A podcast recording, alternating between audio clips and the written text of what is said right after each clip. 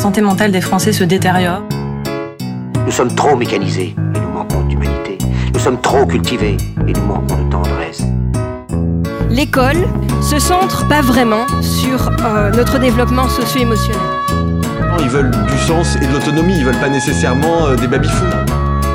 Sentiment de, de ras-le-bol, une lassitude, des angoisses, voire des burn-out. Look Up, le podcast du vivant, avec Marion Bailly sur Radio Alpa. Il faut tous nous unir. Il faut nous battre pour un monde nouveau. Bonjour à tous et bienvenue. Aujourd'hui, on va parler nourriture et prise de décision.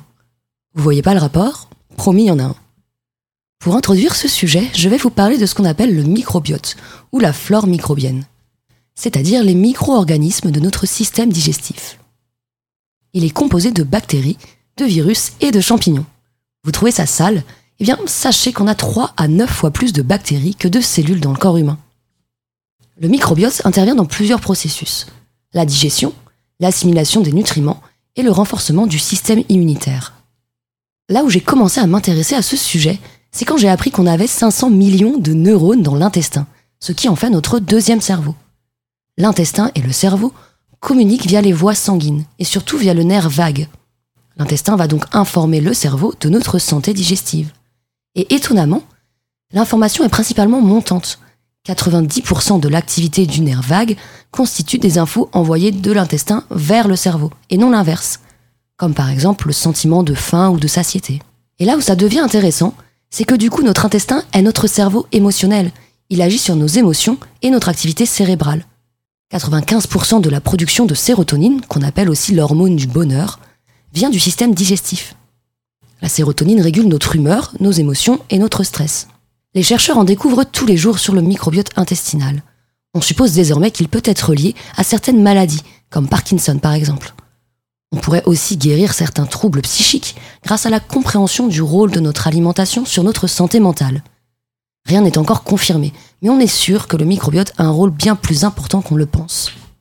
Bon, c'est super tout ça, mais concrètement, ça change quoi à notre vie? Eh bah, ça signifie que ce qu'on mange impacte nos émotions, notre stress et donc notre prise de décision au quotidien.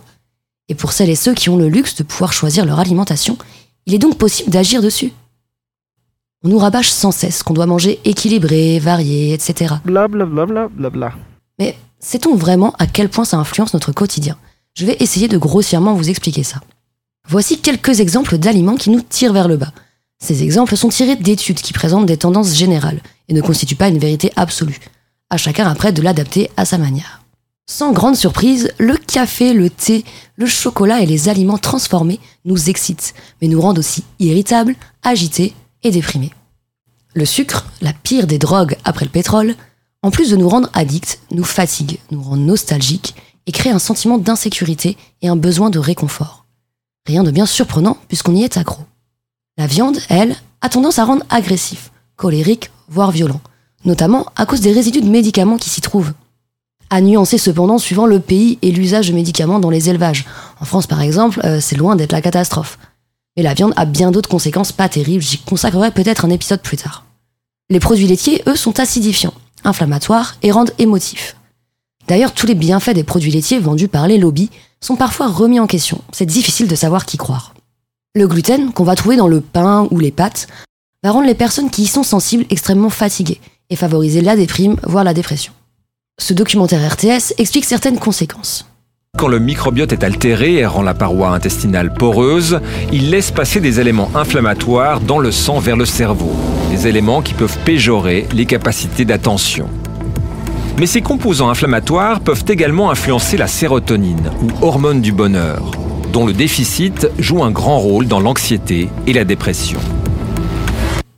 Vous allez me dire, bah super top, on n'a plus qu'à arrêter de manger pour aller bien. Mais pas si vite. Pour favoriser la vitalité et la bonne humeur, il faut privilégier des aliments qu'on dit vivants. Et c'est encore mieux s'ils sont crus.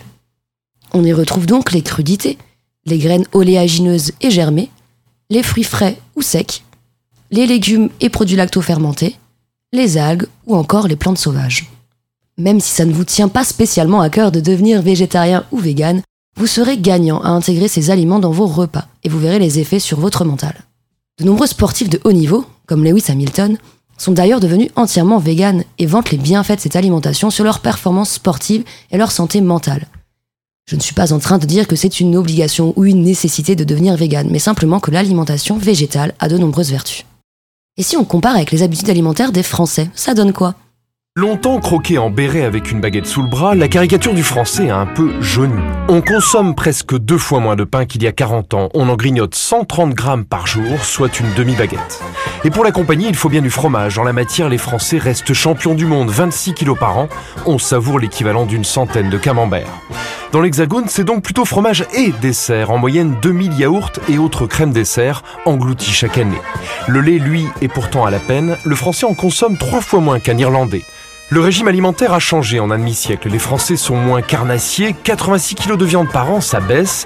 Le porc est numéro 1. Chaque Français dévore l'équivalent de 500 tranches de jambon et 40 côtes de porc, ou encore l'équivalent de 110 cuisses de poulet par an. Mais la viande rouge, elle a perdu des couleurs. Le bœuf est troisième, 24 kilos par an. Très demandé, la viande hachée, car simple à préparer. Les plats cuisinés ayant la cote, les légumes frais l'ont un peu moins. Si les Français gardent la patate comme légume préféré, ils en consomment quand même 43 kilos de moins qu'il y a 40 ans. Les fruits, eux, sont en vogue. La fraise est la préférée, suivie de la pomme et de la banane. Le slogan Manger 5 fruits et légumes par jour porte donc un peu ses fruits. Seule ombre au tableau, la consommation de boissons sucrées, elle progresse. Et pour le régime, c'est pas top.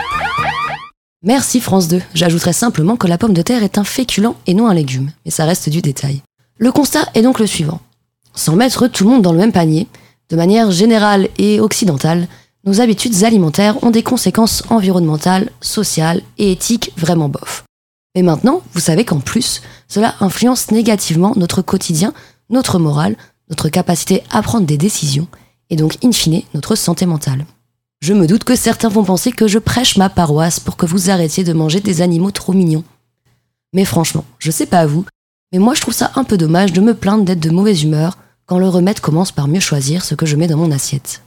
À force de vouer un culte à l'industrie agroalimentaire, qui a réussi à nous vendre l'American Dream du repas tout prêt, pas cher, avec des choix infinis de saveurs, on a carrément oublié de répondre aux besoins précis de notre organisme.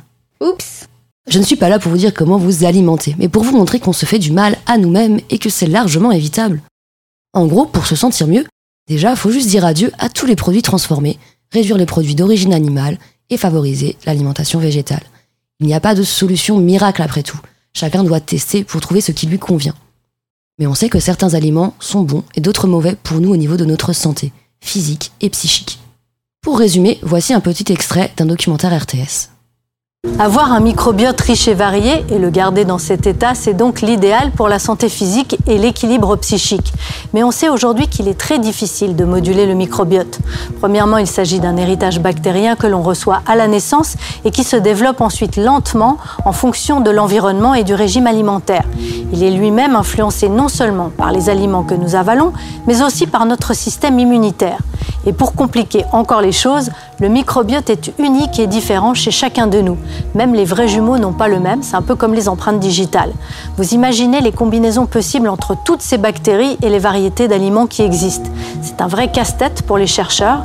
Il faut donc rester humble, se méfier des théories sur les régimes alimentaires dont certaines rivalisent dans le farfelu et avancer avec les conseils de bon sens à la recherche d'un équilibre pour soi.